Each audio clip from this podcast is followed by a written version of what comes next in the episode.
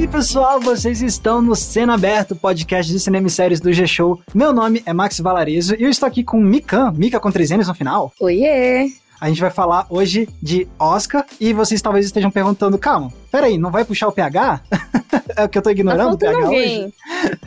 não, ó, gente, é o seguinte, o PH, nesse exato momento, ele está em terras estrangeiras, né, Mika? Oh, o PH foi colonizar Portugal. Exatamente, colonizar Portugal. Pois é, então, o PH tá ali do outro lado do Atlântico, mas ele tá acompanhando os indicados ao Oscar também. Então, por mais que ele não esteja nesse primeiro momento da gravação com a gente, ele vai participar aqui. E também, quando a gente entrar no assunto principal do dia, ele volta pro papo pra gente explicar as categorias do Oscar pra vocês.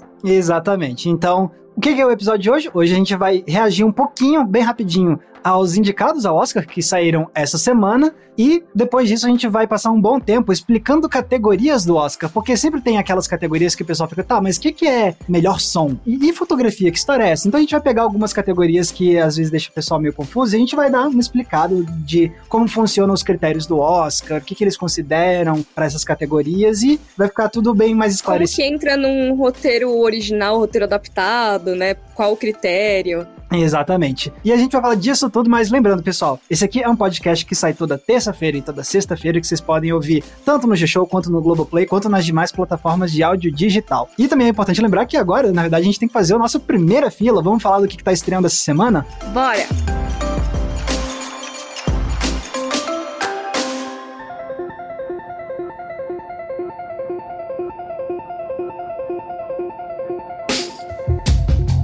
Então vamos lá, começando pelo que tá chegando nas salas de cinema nesse dia 10 de fevereiro, e um dos destaques é Morte no Nilo, o novo filme dirigido pelo Kenneth Branagh, que tá aí ganhando muito destaque essa semana por conta das indicações que o filme dele ganhou ao Oscar, não é Morte no Nilo, é o outro filme que ele tá lançando também agora, que é o Belfast. Pois é, não confunda os dois, né? O que aconteceu é que esses dois filmes tão aí tão próximos porque o Morte no Nilo foi muito adiado. Ele é um daqueles filmes que estavam previstos para 2020 e foram sendo postergados e postergados e postergados.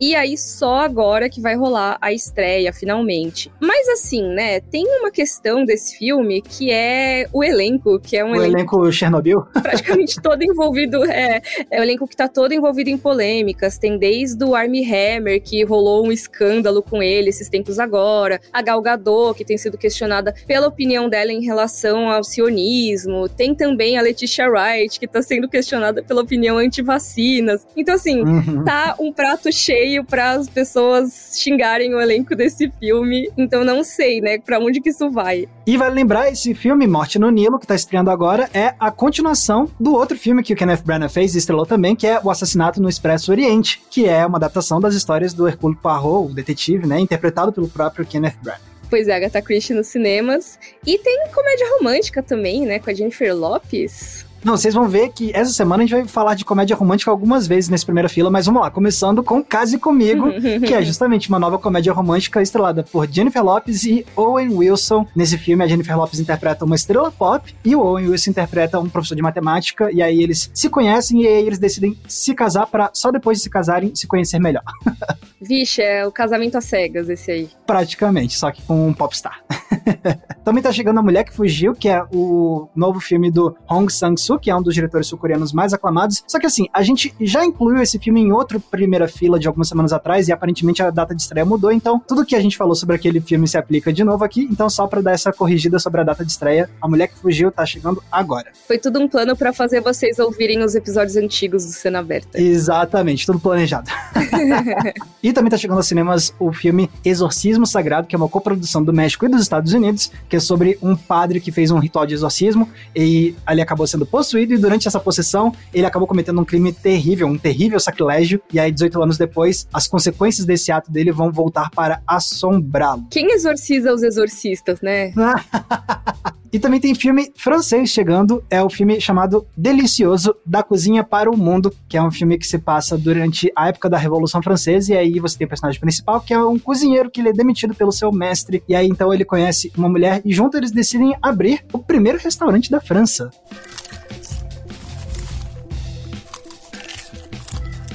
Vamos agora então para Netflix, a gente tem algumas estreias chegando aí. E de séries, a gente tem Inventando Ana, que é uma nova minissérie criada pelo Shonda Rhimes. Nossa, inclusive, se essa história que eu tô pensando vai ser muito interessante, porque é a história de uma moça chamada Ana Delvey, que ela convenceu a elite nova-iorquina de que ela era uma herdeira alemã. É exatamente essa história. Então, é, sabe aquele negócio de fingir ser quem você quer ser? E que aí as portas se abrem? Ela foi meio que assim, ah, sou... e aí, amigo, beleza? Eu sou muito rica. E ela, com isso, foi sendo chamada para as coisas, enganando todo mundo. Olha e aí. Eu amo essas histórias de golpes, sabe? Sabe? Então eu tenho muita curiosidade dessa série. Pois é, ó, vale ressaltar que é uma minissérie dramatizada, não é uma minissérie documental, mas é baseado num caso real. É isso, porque existiu esse caso, né? Que inclusive a moça que a gente falou, né, Ana Delvey, essa identidade que ela assumiu, porque na verdade ela se chamava Ana Vadmovna Sorokina, né? Ela se fingiu de alemã, mas ela era russa, e tem toda uma história aí de falsidade ideológica, no mínimo, que ela acabou cometendo. É bem interessante essa história. Beleza, então isso aí foi a gente falando sobre Inventando Ana, que é a nova minissérie aí da Netflix criada pela Shonda Rhimes. Mas a gente também tem uma segunda temporada de outra série que tá chegando, que é Toy Boy, que é uma série espanhola sobre um stripper que saiu da prisão e agora ele tenta provar que ele tinha sido condenado injustamente. Nossa, quantas coisas, né? Quantas premissas aí no meio. Exato. e de filmes chegando na Netflix, a gente tem algumas produções estrangeiras. A gente tem Anne Mais, se escreve A-N-N-E e o símbolo mais que é um filme holandês que é baseado numa série de TV de mesmo nome, que é sobre uma jovem escritora que vive em Amsterdã e aí ela tá tentando descobrir o que fazer da vida, enquanto ela se sente pressionada para se mudar para o Canadá com a parceira romântica dela. Fora isso, a gente tem o filme sul-coreano chamado Amor com Fetiche, que é uma comédia romântica sobre duas pessoas jovens que são colegas de trabalho e que aparentemente descobrem um fetiche por dor, digamos assim. Como é que é o nome disso? Masoquismo. Pois é, e se eu não me engano, tem uma outra série da Netflix que também aborda esse tema, só que ela é americana, que se chama, ó, tô até vendo aqui, chama Amizade Dolorida. Eu amei o trocadilho, que é Amizade Colorida, ah, virou Amizade Dolorida. Assim, eu acho que eu vi o primeiro episódio dessa série só. Eu acho que o cara, ele tinha uma amiga que era dominatrix. Hum. E ela meio que contratou ele de assistente, sabe? Aí eu não, não sei o resto da história, porque eu não, não, não avancei, mas tem duas temporadas, olha só. Olha só, eu nem sabia que existia. Você pode emendar essas duas séries aí, ó. Essa série sul-coreana com essa série Amizade Dolorida, que é o melhor trocadilho. Só lembrando que o, a obra sul-coreana que a gente tá falando que tá estreando agora, Amor com Fetiche, é um, é um filme, só não, não é uma série. Então, se você quiser fazer a dobradinha filme e série. e fora isso, também tá chegando o filme adolescente Crush à Altura 2, que é a continuação. O Crush à Altura 1 é sobre uma adolescente que ela decide enfrentar as suas inseguranças por ser uma menina extremamente alta. E aí agora chega a continuação, no qual essa mesma garota decide que ela quer estrelar no musical da escola. E aí, a partir disso, ela vai encontrar novos desafios. Isso aí é Crush à Altura 2.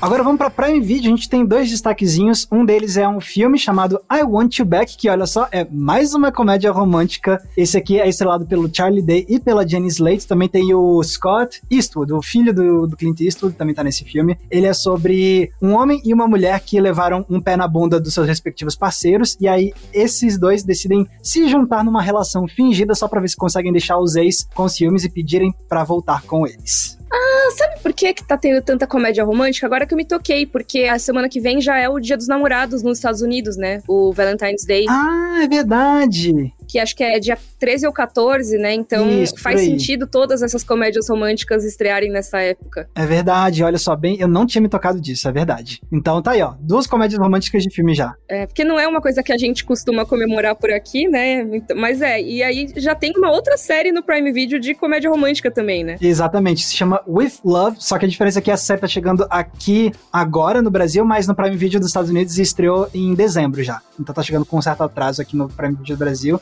E, mas assim, também é uma comédia romântica e dessa vez conta a história de três irmãos, cada um tentando encontrar propósito na vida e tentar encontrar amor, e aí a gente vai acompanhando essas três pessoas nesses desafios da vida. E essa é a série chamada With Love do Prime Video. Vamos passar agora para Globoplay. Globoplay tem um destaque principal que é uma série animada chamada As Fabulosas Aventuras dos Freak Brothers, que é uma adaptação de um quadrinho independente underground dos Estados Unidos que foi publicado entre os anos 60 e 90. Então, para quem é fã de quadrinhos underground dos Estados Unidos, provavelmente conhece os Freak Brothers. E ganhou então uma série animada americana, né? E que é sobre três irmãos que gostam de uma certa droga chamada maconha. e aí eles estão nos anos 70, eles fumam um baseado mágico que transporta eles para 50 anos no futuro, que faz eles chegarem no nosso presente hoje. E olha só, o elenco de dubladores é bem estrelado. A gente tem o Woody Harrelson, a gente tem o John Goodman, a gente tem o Pete Davidson do Saturday Night Live, a gente tem a Tiffany Haddish, que é uma grande comediante de hoje em dia. Então tá aí, ó, um elenco estrelado. Então isso é As Fabulosas Aventuras dos Freak Brothers, que está disponível no Globoplay. Boa, já tá disponível, inclusive, né? Estreou essa semana, saiu na quinta-feira, certo? Exatamente. E no Disney Plus e Star Plus, a gente tem o quê? Disney Plus acho que não tem nada, né, semana? Essa semana não tem nada de destaque no Disney Plus, mas no Star Plus tem aí um, um filme de um diretor aclamado que está chegando no streaming agora, que é A Crônica Francesa, o filme mais recente de Wes Anderson, que algumas pessoas esperavam que poderia talvez estar no Oscar, com pelo menos com melhor direção de arte, mas não foi completamente esnobado Wes Anderson pela academia este ano. Eu já vi o filme, é um filme, assim, Wes Anderson sendo Wes Anderson, mas é um filme muito bom dele e agora tá chegando aí no Star Plus para quem quiser assistir no stream. E por último temos o Apple TV Plus, que está lançando um filme chamado O Céu Está em Todo Lugar, que é um filme original deles, que chega agora, dia 11, ou seja, hoje. é uma adaptação de um livro, que é sobre uma garota que é um prodígio musical, mas ela está passando por um momento difícil, porque ela, ao mesmo tempo, está se equilibrando entre o luto de ter perdido a irmã e, ao mesmo tempo, os conflitos de estar descobrindo seu primeiro amor por um colega de escola. E é uma produção da A24, que é uma produtora que a gente até comentou recentemente aqui no podcast, que é queridinha de muitos cinéfilos. Então tá aí, pessoal, essas foram as estreias dessa semana no streaming e na sala de cinema. Agora, vamos falar de Oscar e vamos ter meio que duas partes. Primeiro, antes da gente falar de categorias e explicar as categorias do Oscar, vamos dar as nossas impressões iniciais sobre os indicados ao Oscar que saíram esse ano. Primeiro vai entrar eu e Mika falando e depois vamos ter uma entrada aí do nosso correspondente diretamente de Portugal, PH Santos. então vamos lá para as nossas reações iniciais ao Oscar. Beleza, então, Mika, essa semana saíram os indicados ao Oscar. Inclusive, pessoal, se vocês não ficaram sabendo, a gente fez uma live com o G-Show lá no site mesmo deles, que eu e Mika reagimos logo depois, assim, assim que saíram os indicados, a gente já fez uma live de 40 minutos praticamente para uh, reagir, né? Então a gente vai comentar bem rapidinho aqui, mas caso vocês queiram ver a gente falando mais extensivamente sobre esses indicados das nossas primeiras reações, vocês podem ir lá no G-Show e encontrar essa live que ela ainda está disponível lá, ficou disponível mesmo depois que acabou a transmissão ao vivo. Sim, e lá também tem enquetes para vocês votarem, né? Vocês fazerem as apostas de vocês, de melhor filme, melhor ator e melhor atriz. Tem várias enquetes que vocês podem acessar. Então, indo na página da live, vocês já conseguem acessar todas essas enquetes, a lista completa dos indicados e muito mais. Tem bastante coisa por lá. Eu vi, inclusive, um guia de onde assistir cada um dos indicados que já estão disponíveis no Brasil. Tá bem útil. Mas então, vamos lá, Mica. Saiu então os indicados, reações iniciais, eu não sei você. Aliás, eu, eu acho que eu sei sim você, porque eu tô muito, muito feliz de ver Ataque dos Cães sendo aí o grande prestigiado, né? 12 indicações ao Oscar. Nossa, assim, isso com toda certeza. Foi um filme que eu gostei muito. Eu lembro que você e o PH tinham comentado sobre ele no final do ano passado, né? Quando ele foi lançado. E eu fiquei, tá, preciso ver, preciso ver. Eu acabei vendo ele, por coincidência, na mesma noite em que ele foi escolhido como o melhor filme do Globo de Ouro. Olha só. Mas assim, foi muito coincidência. Eu tava vendo, aí quando eu fui olhar meu celular depois, eu vi, ah, nossa, ele ganhou o Globo de Ouro, olha só.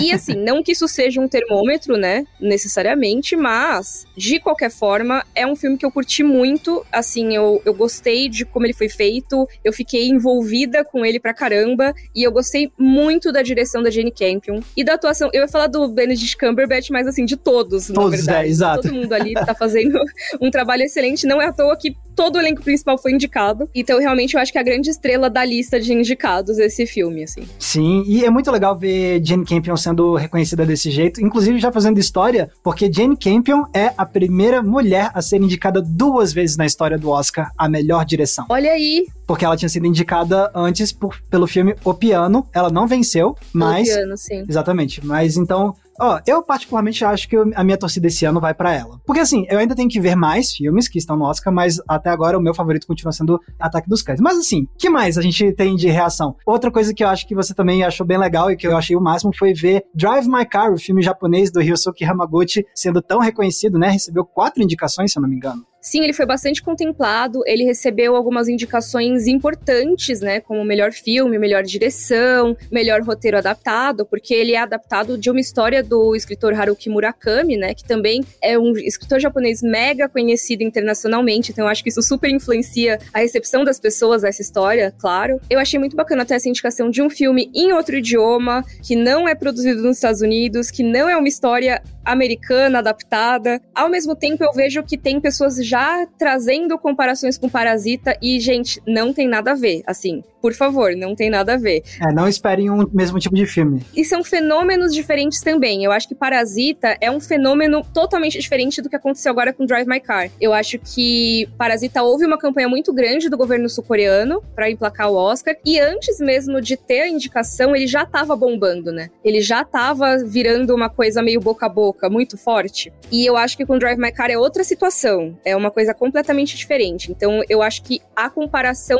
não é muito válida só se for pela questão de ser um filme que não é em língua inglesa, que aí pode comparar tanto com Roma quanto com Parasita, sabe? Sim, exato. Mas ó, eu já vi Drive My Car, muito bom filme, recomendo. Filme, ó, drama, três horas de duração, mas assim, merecidíssimo esse, esse reconhecimento que tá, recebendo, que tá recebendo aí da, da academia, viu? É um filme e entre os indicados a melhor filme também, eu sei que a gente tá bastante no melhor filme, mas só para pegar um geralzão aqui, né? Eu acho que um que vale a pena destacar, porque eu percebi que o público curtiu bastante, é o Amor Sublime Amor, que é a versão nova desse filme, feita pelo Spielberg, que recebeu também indicações importantes, né? Melhor direção, melhor filme, melhor atriz coadjuvante.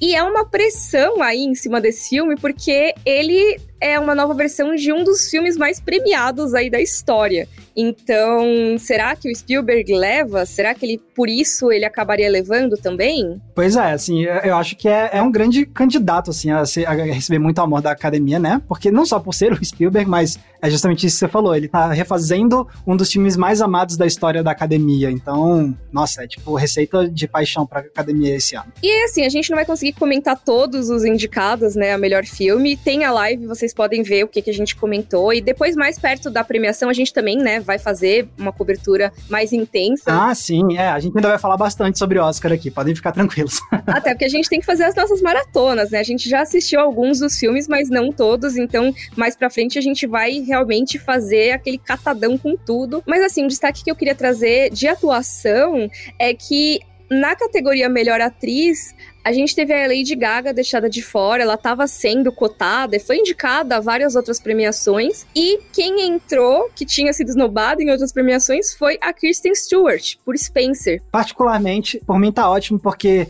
Sinceramente, não achei a atuação da Lady Gaga digna de ser indicada ao Oscar em Casa Gucci. Achei uma atuação bem okzinha, nada demais. E a, agora, a atuação da Kristen Stewart em Spencer tá muito boa, de fato. Então achei que fez todo sentido. É, sim, e aquela coisa, são só cinco indicadas, né? E todas estão muito bem. Então eu entendo, sabe? Alguma ser deixada de fora. Nesse caso foi a Lady Gaga e tudo bem, né? Assim, eu acho que as outras foram muito boas. A Olivia Colman tá, assim, incrível em A Filha Perdida. Os Olhos de Temi Fey eu ainda não assisti a performance da Jessica Chastain, tá, tá faltando esse. Mas, assim, por exemplo, apresentando os Ricardos, a Nicole Kidman é 90% do filme, na minha opinião. Assim, eu acho que o Javier Bardem também vai, mas é muito mais ela, na minha opinião, do que ele no, no, filme. Então, eu não acho que esteja alguém de fora, sabe? Alguém que não deveria estar ali. Só a Jessica Chastain que eu não tenho ainda como avaliar, mas de resto, tá todo mundo perfeito. Pois é, então estamos, estamos satisfeitos, né, com essa, com essa categoria.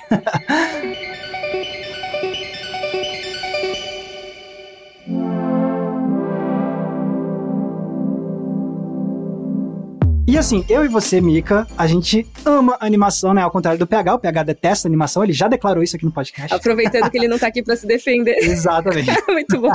Mas enfim, a gente ama animação, né? E a gente teve aí os cinco indicados, aquela história, né? Disney já tá com três indicados aí, porque tem Luca, Raya e o Último Dragão, e Encanto, né? Mas a gente também tem outros dois filmes que não são da Disney e acho que esses são esses dois que deixam a gente empolgado. Um deles é A Família Mitchell e a Revolta das Máquinas e tem Flea também, né? Sim, Flea, que é um documentário em animação, e eu achei bastante interessante esse formato. E assim, a família Mitchell foi um dos meus filmes preferidos do ano passado. Muito fofo, assim, sabe? E a parte da animação em si eu amei. Para mim, dessas animações grandes, né, de alto orçamento do ano passado, foi uma das que mais chamaram a atenção, porque foi bastante inventiva, sabe? Então eu fiquei super feliz com a indicação, já era esperado. O que não é esperado é ter três indicações da Disney Pixar de cinco totais, sabe? Eu acho que é um pouco demais. Eu, particularmente, tava vendo Raya e o Último Dragão esses dias. Não acho que deveria estar entre as cinco. A gente tem outros candidatos que seriam melhores, até candidatos com distribuição grande. Belly do Mamoru Hosoda, por exemplo, que já foi indicado por Mirai, poderia estar aqui, mas tem toda aquela questão da academia com anime, que é meio complicada. Mas, assim, como ele já tinha sido indicado, poderia, né, ter entrado aqui. Perfeitamente.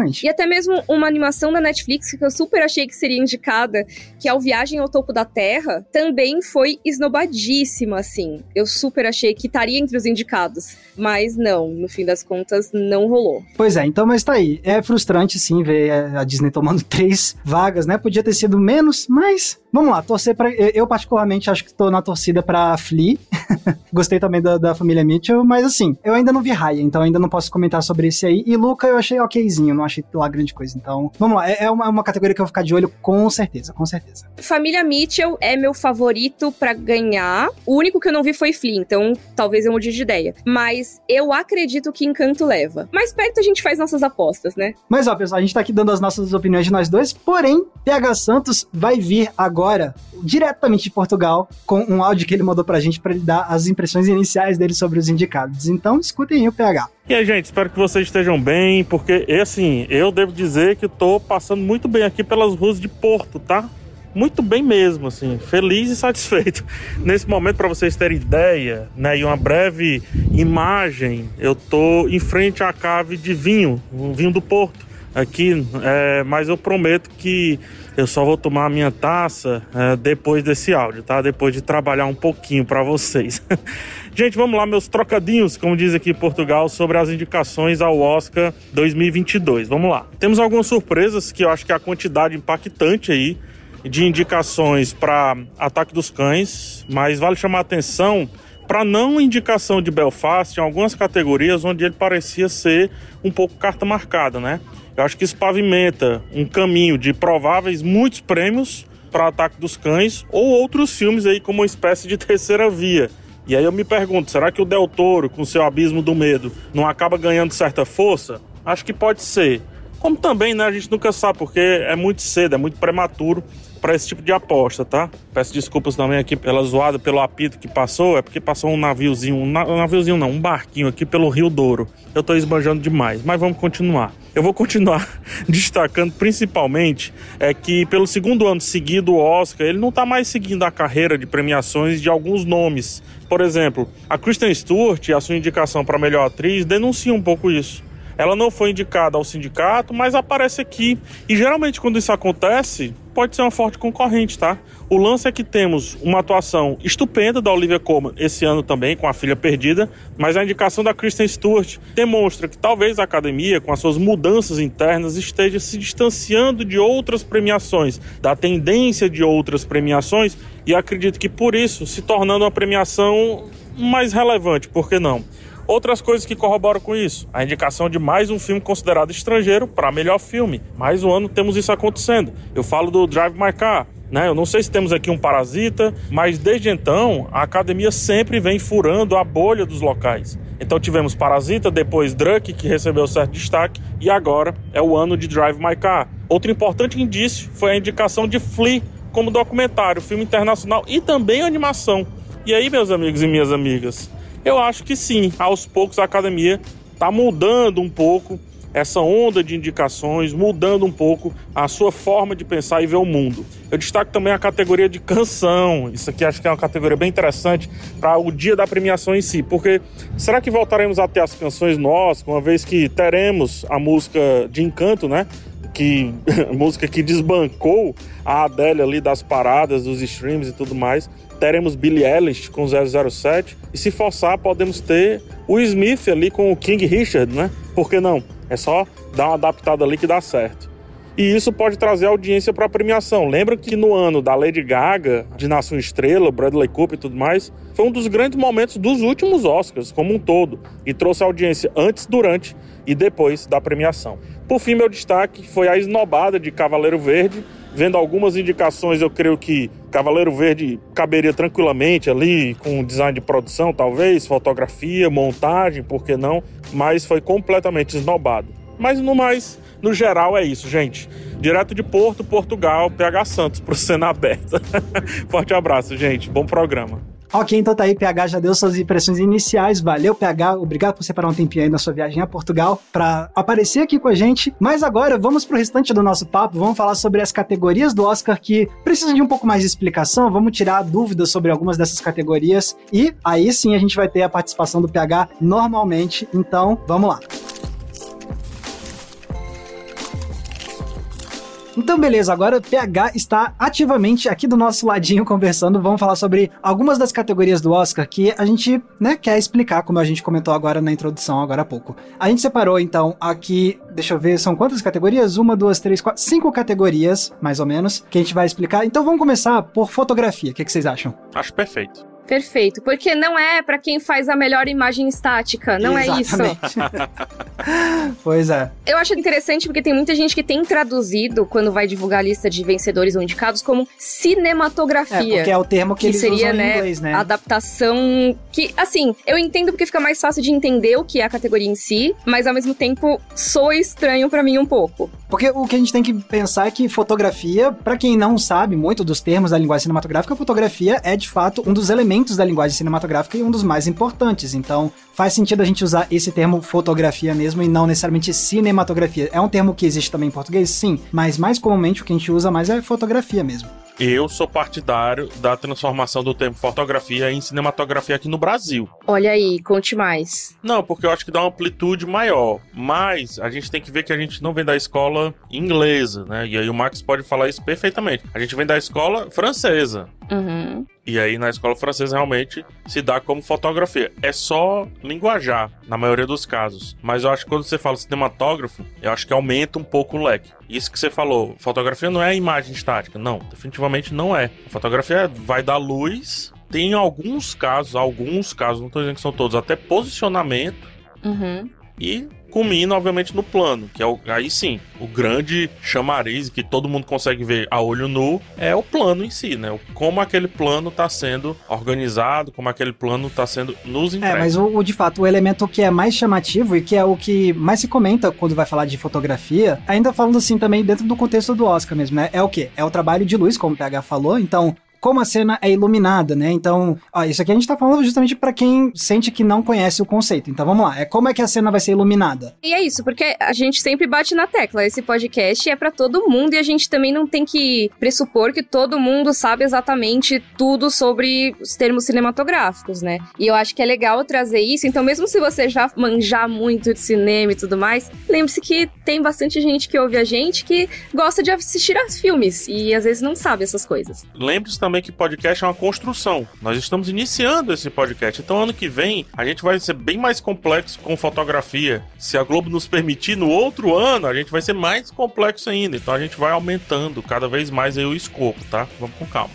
Então, fotografia. Uma das coisas que é o mais famoso é como é que a cena é iluminada, porque isso vai ser muito importante para a construção da cena, né? Ah, é importante que seja um ambiente completamente escuro, mas com uma luzinha de velas. Ah, vai ser um ambiente completamente a céu aberto, não sei o quê. E aí a forma como vai ser feita a iluminação da cena é uma das principais designações de quem trabalha com a fotografia, né? Mas não é só luz, tem outras questões importantes também. Por exemplo, lente. Qual vai ser a lente que vai ser usada para filmar tal cena? Porque aí você tem diferentes tipos de lentes que vão render diferentes resultados. Você tem lente anamórfica, lente grande angular que vai servir para pegar um ângulo grande, como diz o nome, mas aí vai dar uma distorcida nos cantos. Aquele filme A Favorita, né? Que ele usa muito a lente olho de peixe ou grande angular, né? Acho que é mais grande angular do que olho de peixe em si, né? O olho de peixe é um tipo de grande angular. Então isso também, tipo, não é só pensar como é que é a luz, é tipo, você pensar a lente, isso também faz parte da fotografia. Como é que a captura da imagem vai ser feita? Vai ser feita em película? física mesmo, vai ser feita em digital, porque isso vai influenciar. Ah, você quer que o filme tenha um aspecto mais granulado ou mais limpinho digital. E aí isso vai ser importante, porque ah, e se for em película, qual vai ser a milimetragem da película? Isso vai influenciar em um monte de coisa. Então, não é só luz, assim, luz é uma das coisas fundamentais e é o que mais chama atenção, mas tem esses outros aspectos técnicos também. Tem outro ponto também, por exemplo, vou citar um dos ganhadores de melhor fotografia, que é o Roma, do Alfonso Cuarón, que inclusive ele também é o fotógrafo do filme. E que é um filme preto e branco branco. É um filme preto e branco, mas o que, que ele fez para que esse filme fosse um preto e branco coerente? digamos assim,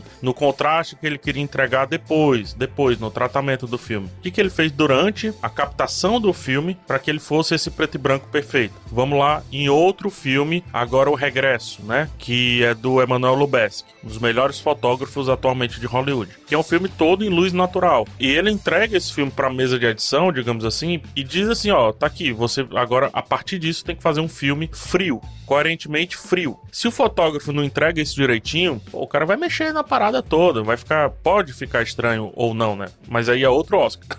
Mas é só para definir mais ou menos como que é o fotógrafo. E o fotógrafo, ele também muitas vezes, muitas vezes, não todas, porque cada produção tem uma história diferente para contar, mas muitas vezes ele é o braço direito do diretor. O diretor, no set de filmagem, ele tá pouco preocupado com técnicas, ou seja, lente, câmera ligada, câmera não sei o que. Isso já foi definido. O diretor escolhe, na maioria das vezes, tá? Não é sempre, mas assim, o diretor escolhe, ele tem a visão dele pro filme e o fotógrafo, né, o cinematógrafo, ele é o que vai lá e tornar possível essa visão. É porque isso foi definido antes, né? Tem os storyboards, tem um monte de coisa mas ele é o que vai tornar possível mesmo. Se eu quero colocar um lens flare aqui, a não ser que seja na pós-produção, vai ter que ser o, o fotógrafo que vai colocar, usando o equipamento correto para isso. Se eu quero filmar essa cena desse jeito específico, vai ser ele que vai pensar, tá, e que equipamento a gente usa para isso, como que a gente ilumina para isso. E aí eu vou trazer uma pergunta um pouco frequente, que é: tá, a fotografia vai contemplar as cores do filme? Vai, com certeza, mas não é função exclusiva da fotografia. Porque você, por exemplo, a gente tá falando sobre película, às vezes uma película de uma marca específica vai pegar e fazer, saturar mais as cores, e se essa foi a intenção do diretor ou da diretora, maravilha. Então tem que pensar na cor também, mas não é exclusividade da fotografia, não. Tem outras categorias que a gente vai abordar agora que também trabalham com isso. Tem o filtro, né? Aí sim, o filtro ele fica mais a cargo da fotografia, mas o resultado, a saturação, como o Max falou, não necessariamente é da fotografia. Então, tem a direção de arte, que é outra categoria que a gente vai trazer agora. tem essa categoria que lá em inglês eles chamam de production design, que poderia ser design de produção, mas aqui no Brasil a gente usa muito o termo direção de arte, né? É. E aí vai também trabalhar com cor, mas não é só isso, assim, vai, na verdade vai trabalhar com diferentes coisas, vai abordar algumas coisas que inclusive foram separadas em outras categorias, porque ó, direção de arte tem cenografia, e aí isso já engloba tanto o set quanto os objetos de cena, e também tradicionalmente dentro do guarda-chuva da direção de arte você tem figurino, maquiagem e cabelo, porém no Oscar eles pegam figurino, maquiagem e cabelo e jogam para outra categoria. Então, direção de arte no Oscar especificamente acaba sendo voltado mais para cenografia, sets e objetos de cena o que tá em cena e não necessariamente só com as pessoas, né? Isso eu acho muito interessante porque no Oscar, antigamente era algo chamado diretamente de direção de arte. Tinha o Oscar de melhor direção de arte, em inglês, né? Art Direction. E ele foi meio que transformado no Oscar de design, né? Porque ele contempla muito essa parte do set, né? Como que o set vai ser construído, como que ele vai ser ordenado, que props, né? Que objetos de cena são usados. Então, foi uma alteração, aí meio que um, amálgama que foi transformado, né? Esse design de produção no Oscar. Vamos dar alguns exemplos. Então, uma espada, por exemplo, que tá no set, aquela espada ser fidedigna a uma época, ou então pelo menos a narrativa do filme, foi o design de produção que organizou aquilo dali. Que descobriu aquela espada, ou que construiu, que forjou de fato aquela espada, ou que comprou, seja lá o que for. Sim, ou eu vou fazer um filme de ficção científica, o meu set vai ser uma espaçonave, eu vou ter todos os objetos ali na cena, os computadores, tudo aquilo tem que ser meio palpável né? Pro filme parecer uma história que aconteceu. E tudo aquilo, construir aquilo e apresentar de uma forma na tela que seja não só útil para a história, mas também que seja visualmente interessante, isso tudo é o trabalho do design de produção. E isso vale tanto para sets construídos do zero, até locações reais. Como é que você vai pegar aquele lugar que existe no mundo real e adaptar aquilo para a visão do filme? O que, que você vai acrescentar ali? O que, que você vai construir de novo? E então, são muitas possibilidades para diferentes tipos de histórias e filmes. Um belíssimo exemplo, Max, é Valfenda em Seus Anéis. Perfeito. Aquilo dali é uma locação, mas também foi construído algo em torno daquilo dali, né? Então não, não existe aquelas raízes enormes passando e tudo mais, né? Não existe. Mas aquilo dali foi escolhido uma locação porque existem algumas árvores frondosas e tudo que, se misturar, tornaria aquilo mais palpável. Então, belíssimo trabalho de quem encontra a locação, primeiro ponto, e o segundo ponto de quem prepara a locação. Esse prepara a locação é o design de produção, né? Outro exemplo, um filme super exagerado, esteticamente falando, o Mad Max. Onde que o Mad Max grita design de produção? Nas coisas, né? Nos carros, como os carros são modificados, como os carros eles parecem algo completamente novo. A pintura tem o figurino tem, mas tem coisas que são atreladas ao figurino. Por exemplo, uma direção que é presa ao cara, entendeu? O equipamento que faz o personagem, o vilão, respirar lá por aparelho. Tudo isso é design de produção. E é legal apontar isso porque as pessoas às vezes pensam, ah, as categorias do Oscar são muito específicas. Na verdade, não. Às vezes as coisas elas têm uma sobreposição ali, né? Então, ah, você vai premiar o design de produção aqui, você vai premiar o efeito especial, você vai premiar a maquiagem, sabe? Tudo isso faz parte meio que da mesma coisa que a construção dessa cena, né? Desse ambiente que faz a história ser crível. E eu acho que por isso que é uma categoria tão ampla assim. Só para repescar o que você tinha falado, Mika, sobre cor, a cor também, como vai ser as cores dispostas nesses cenários, vai ser fundamental também. Então, por isso que cor não é exclusividade de fotografia também, vai caindo em outras categorias como a direção de arte, como melhor maquiagem, melhor figurino, porque você pode ter cor em tudo isso e é algo que precisa ser pensado com cuidado. Como que essa cor foi colocada, né? Será que é fotografia? Será que foi pelo figurino? Bem interessante isso. Mas é importante dizer, eu vou repetir isso mil vezes, muita gente quer que seja preciso, que o set de filmagem seja um negócio assim, Fordismo. Não é. Não é. Tem filmes e filmes. Tem filme que o diretor diz: Ah, eu quero um filme vibrante. E a, a o design de produção definiu uma paleta super colorida, entendeu? Tem outros filmes que o diretor já entregou a paleta. Então, assim. Que ele já escolheu a lente que vai ser usada, no caso da fotografia. E por isso o peso do diretor, né? Porque, assim, independente de quem fez no final, a culpa é dele, pro bem e pro mal.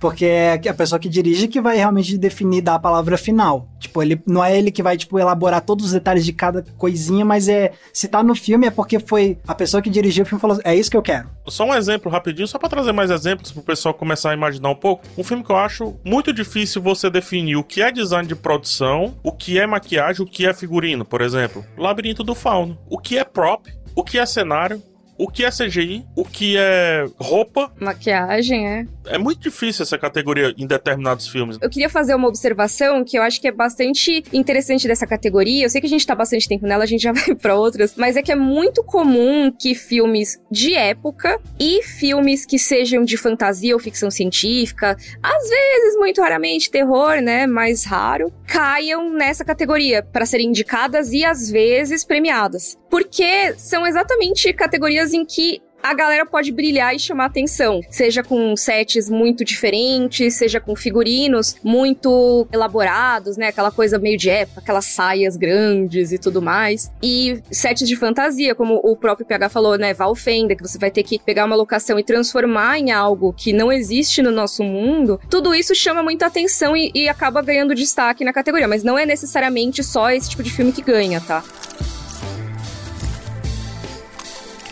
A próxima categoria, na verdade, era mais de uma categoria que é melhor som. Qual é a treta? Até alguns anos atrás, você tinha duas categorias de som. Você tinha melhor mixagem de som e melhor edição de som, que eram algumas das que mais causava dúvida na galera. Só que, já, se eu não me engano, foi na edição passada, eles decidiram mixar, olha aí, mixar as duas numa só, e virou só uma categoria que é melhor som. E isso aí é, causou controvérsia. Mas será que eles mixaram ou se eles editaram, Max?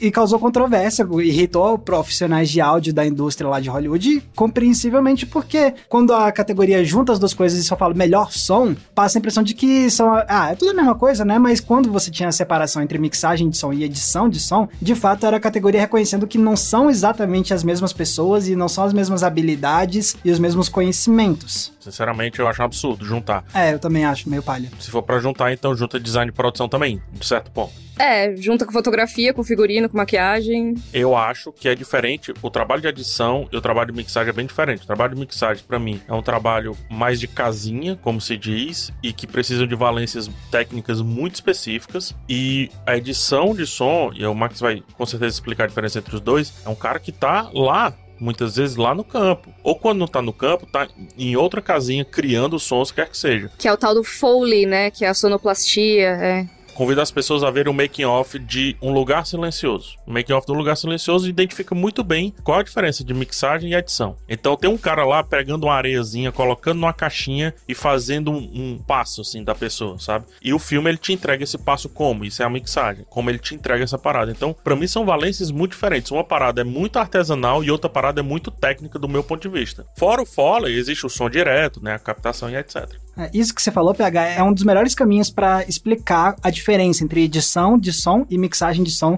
Basicamente é assim: edição de som vai definir o que, que você vai ouvir no filme. A mixagem de som vai definir como você vai ouvir esses sons. Então, a edição de som. Olha, boa. Vai falar assim: olha, nessa cena aqui precisa ter esse som de passo, tem que ter aquele som de explosão, e, e muitas vezes não só vai definir, mas vai produzir esses sons mesmo, seja via digital, seja de forma realmente recriando esses sons em estúdio mas tá lá, tá, a edição de som vai estar tá responsável por definir o que, que vai estar tá de som e criar esses sons. Utilizando exemplos, Jurassic Park alguns sons eles foram criados como eles pegaram o fóssil, recriaram a parte assim. Fizeram um dinossauro.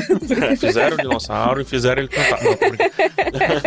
Pegaram o microfone no Velociraptor ali. Organizaram as cavidades ali num objeto construído e transformaram aquilo num apito. Então você assoprava e saía ali o som muito parecido com o que se acha que é o som daquele animal. Isso é edição. Olha o tanto de ciência que tem só na edição E aí o Max vai na mixagem agora. Exato, porque aí depois que você definiu o que que vai ter de som e criar esses sons, aí vai pra mixagem, que aí eles vão olhar assim, beleza, tem essa cena aqui, pô, tem aquela explosão lá no fundo, mas pela distância essa explosão devia ser um pouco mais baixa, digamos assim. E, mas ao mesmo tempo tem que ter esse diálogo aqui na frente do, da cena, pô, é mais importante a gente fazer esse diálogo ficar super clarinho ou a gente quer deixar o volume desse diálogo um pouco mais baixo para mostrar que é difícil se comunicar no meio de uma batalha de guerra, essas coisas assim. Então, como esse som vai ser recebido por nós, vai ser definido pela mixagem de som. Eu penso muito como, por exemplo, quando saiu o filme do Cavaleiro das Trevas Ressurge, né? O terceiro do Batman do Nolan. Uhum, Se você viu aquele filme e você ficou, cara, o que, que o Bane tá falando? Não tô conseguindo entender. Parte disso é da mixagem também, como aquele som é mixado, como ele vai ser tratado na produção, né? Quais vão ser os filtros que a gente vai usar de áudio e como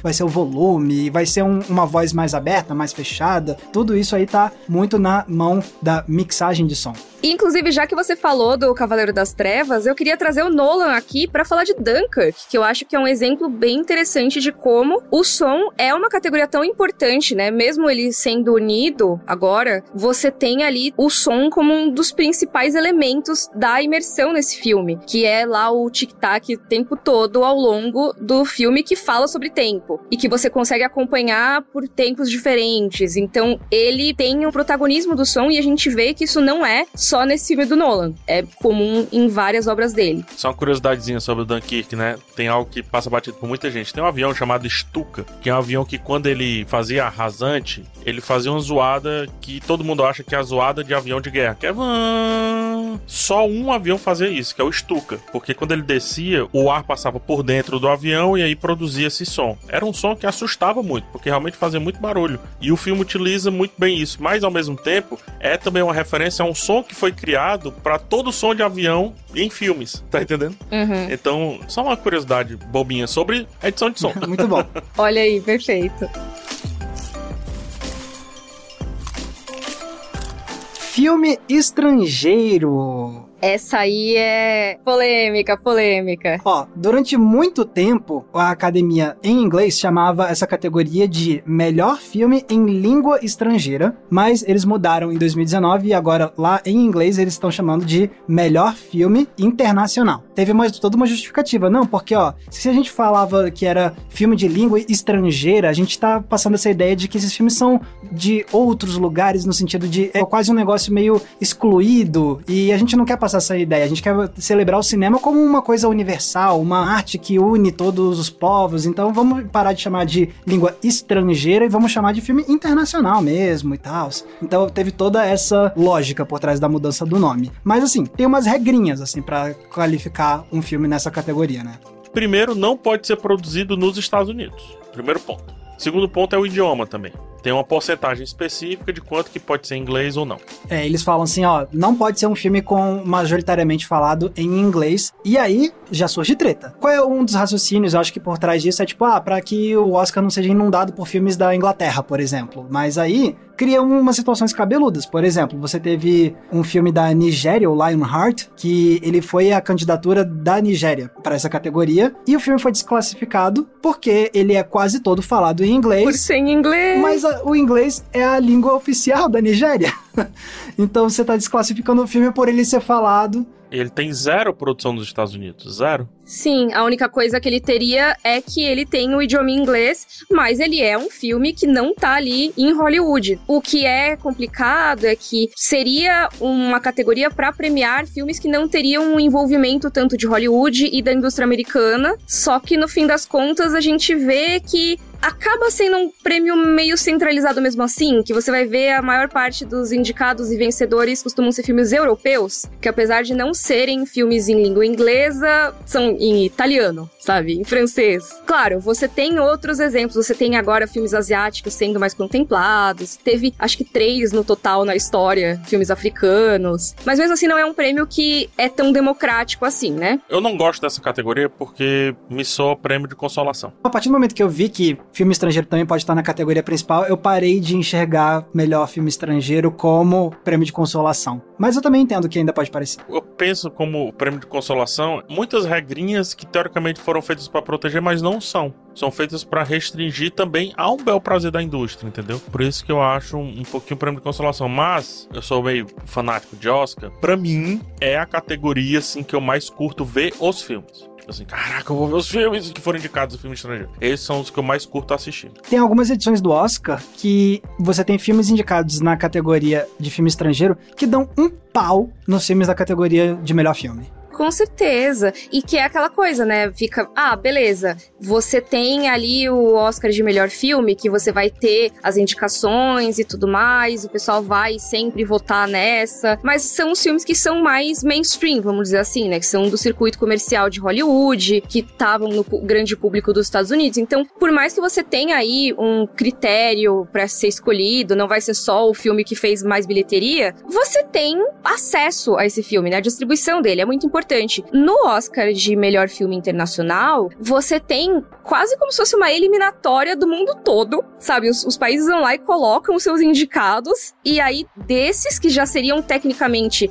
não necessariamente o melhor daquele país, mas um dos melhores daquele ano, dentro daqueles vão ser escolhidos alguns dos melhores, de acordo com a academia, óbvio, não tô dizendo que sejam necessariamente os melhores, e aí que vão votar no mais legal. Então, assim, ele passa por muitos filtros, né? Que podem ser pro bem ou pro mal, mas que no fim das contas acabam sendo quase como um festival de cinema para você ter ali uma curadoria bacana. Sim. Uma discussão para um próximo podcast é como isso é feito aqui no Brasil, como se dá o processo de escolha, por exemplo, do filme, do representante brasileiro. Eu já adianto, vai ser um podcast super polêmico e a gente vai fazer com muita calma, com a pauta bem organizadinha, mas um dia a gente faz.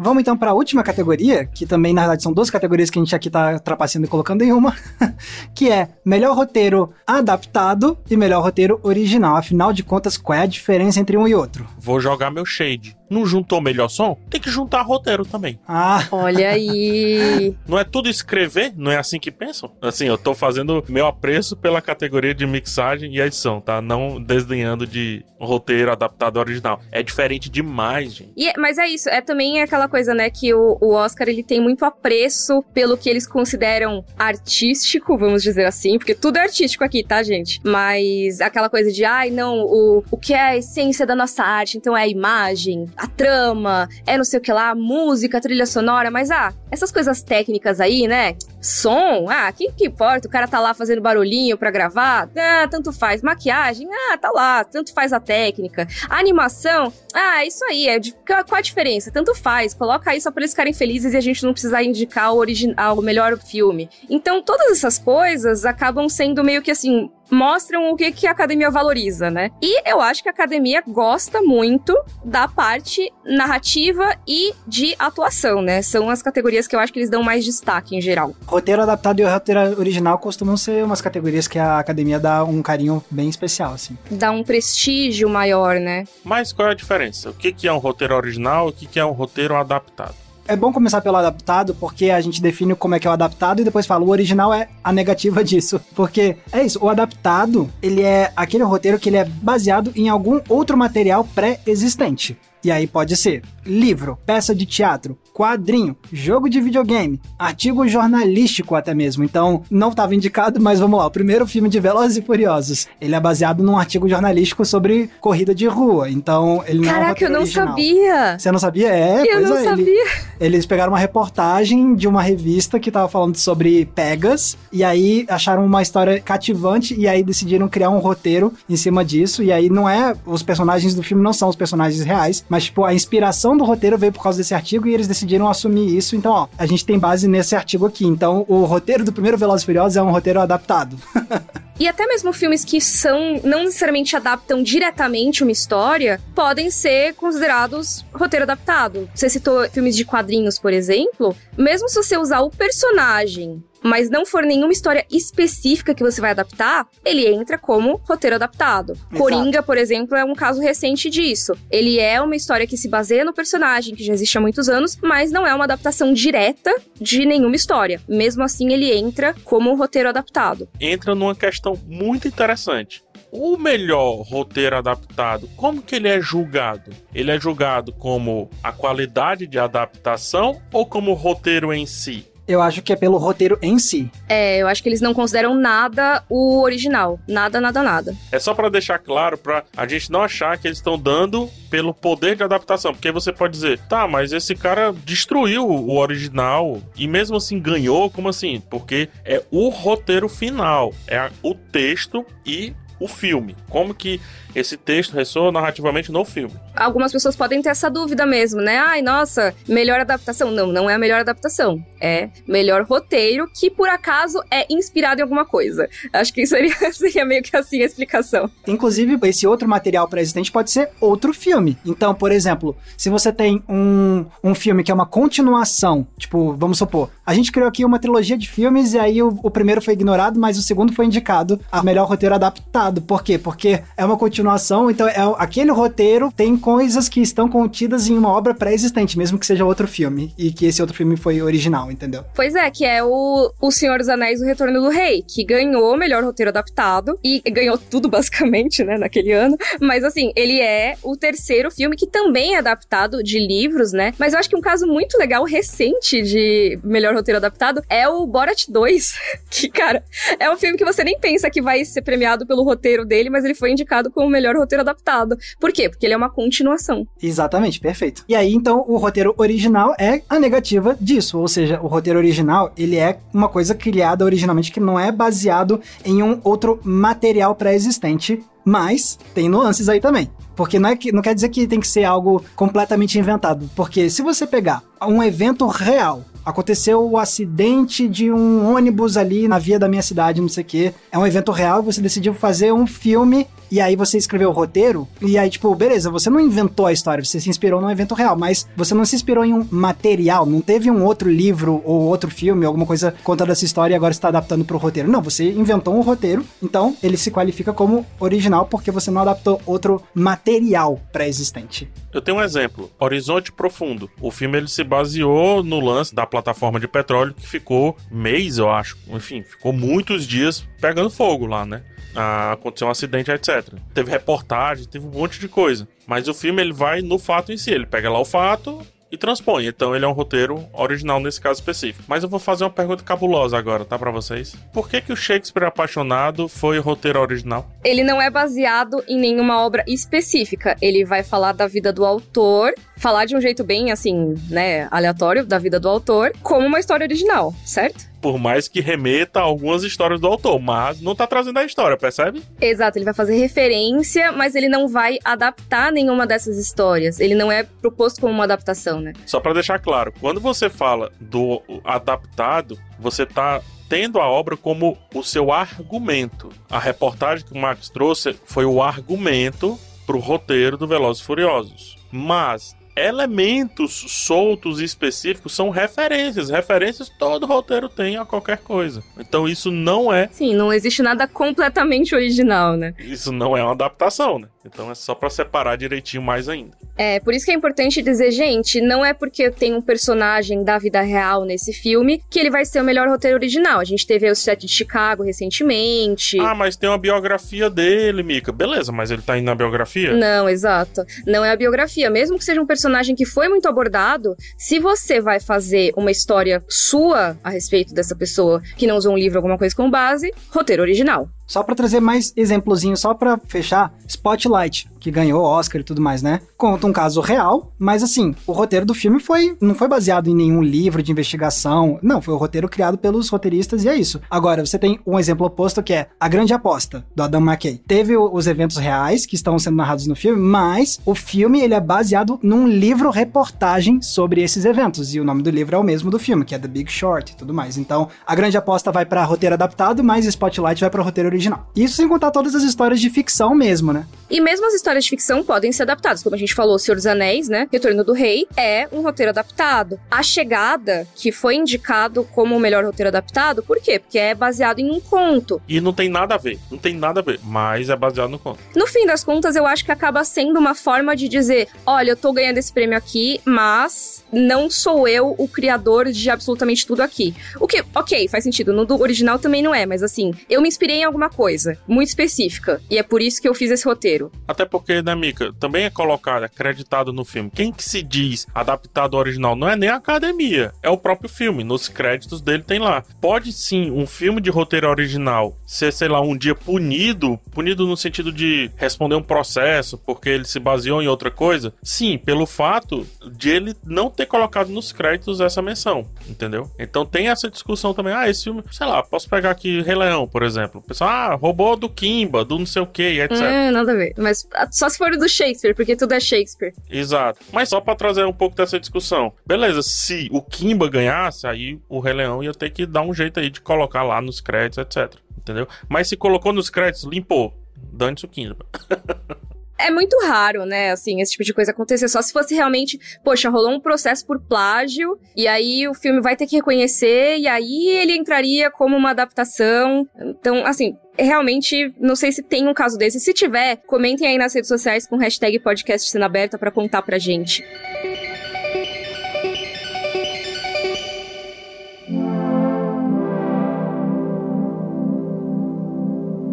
Então, beleza, cá estamos nós no balcão da locadora. A nossa proposta de hoje é cada um vai indicar alguma coisa que está indicado ao Oscar, para vocês já ficarem de olho e assistirem ao longo das próximas semanas. Mas vamos começar aqui com o nosso correspondente, PH Santos, diretamente de Portugal. PH, fala aí pra gente qual é a sua indicação. Olha, no balcão hoje eu vou destacar justamente o japonês Drive My Car. Eu adoro road movies, confesso que não é o melhor deles, mas o, o texto desse filme eu acho que vale demais. A gente vai sabendo as coisas na hora certa, vamos conhecendo os personagens com calma e por isso se torna bem interessante se entregar ali para a longa jornada que é Drive Macar, mas é uma boa jornada, no meu ponto de vista. Beleza, então valeu PH aí pela sua indicação do balcão. Agora, Mika, eu quero saber qual é a sua. Ó, a minha indicação é A Sabiá Sabiazinha, que tá indicada a melhor curta de animação. Sim, o nome, assim, o nome em português é muito fofo. Em inglês é Robin Robin, que também é muito fofo, mas eu amei a tradução que fizeram. E eu achei até interessante porque ele é um curta mais longo, vamos dizer assim, né? Ele tem mais de 30 minutos, se não me engano. Mas, cara, é tão fofinho, tão gracinha. É uma produção da Aardman, né? Que faz stop motion. Se vocês lembrarem, eles fazem o Wallace Gromit, que já ganhou aí o Oscar de melhor animação.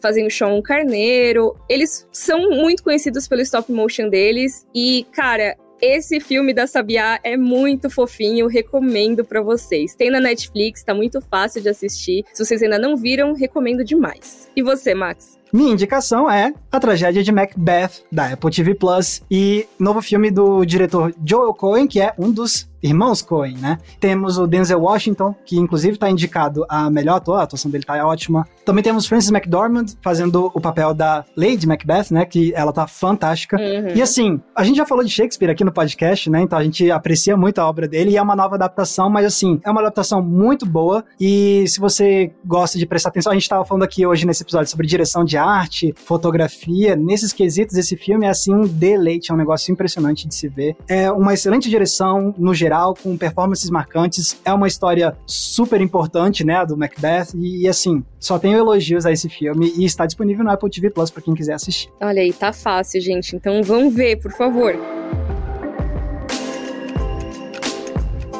Beleza, então tá aí, pessoal, as nossas recomendações dessa semana. Fiquem de olho aí no podcast, porque a gente ainda vai voltar a esses temas de Oscar e os indicados. A gente vai poder falar mais sobre esses filmes ao longo das próximas semanas, até porque a gente ainda tem mais de um mês aí pela frente até a cerimônia. E, pessoal, Antes de encerrar, eu só queria que vocês soubessem que vocês podem usar a hashtag podcast cena aberta para comentar esse episódio. A gente vai adorar saber o que vocês acharam dos indicados. E vocês também podem procurar a gente nas redes sociais. Mika, onde as pessoas podem te encontrar? Vocês podem me encontrar no YouTube no Twitter como Mikan, com três N's no final, e no Instagram como underline Miriam Castro. Maravilha. O PH Santos não está aqui nesse momento para falar das redes sociais, então eu vou dizer que vocês não precisam procurar ele, porque ele não importa tanto assim.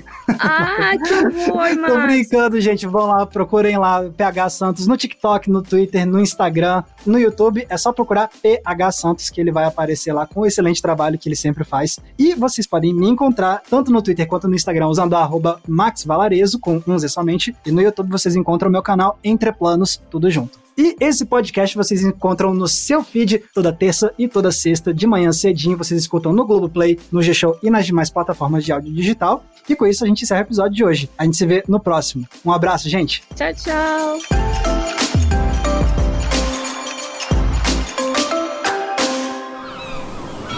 Este podcast foi editado pela Maremoto.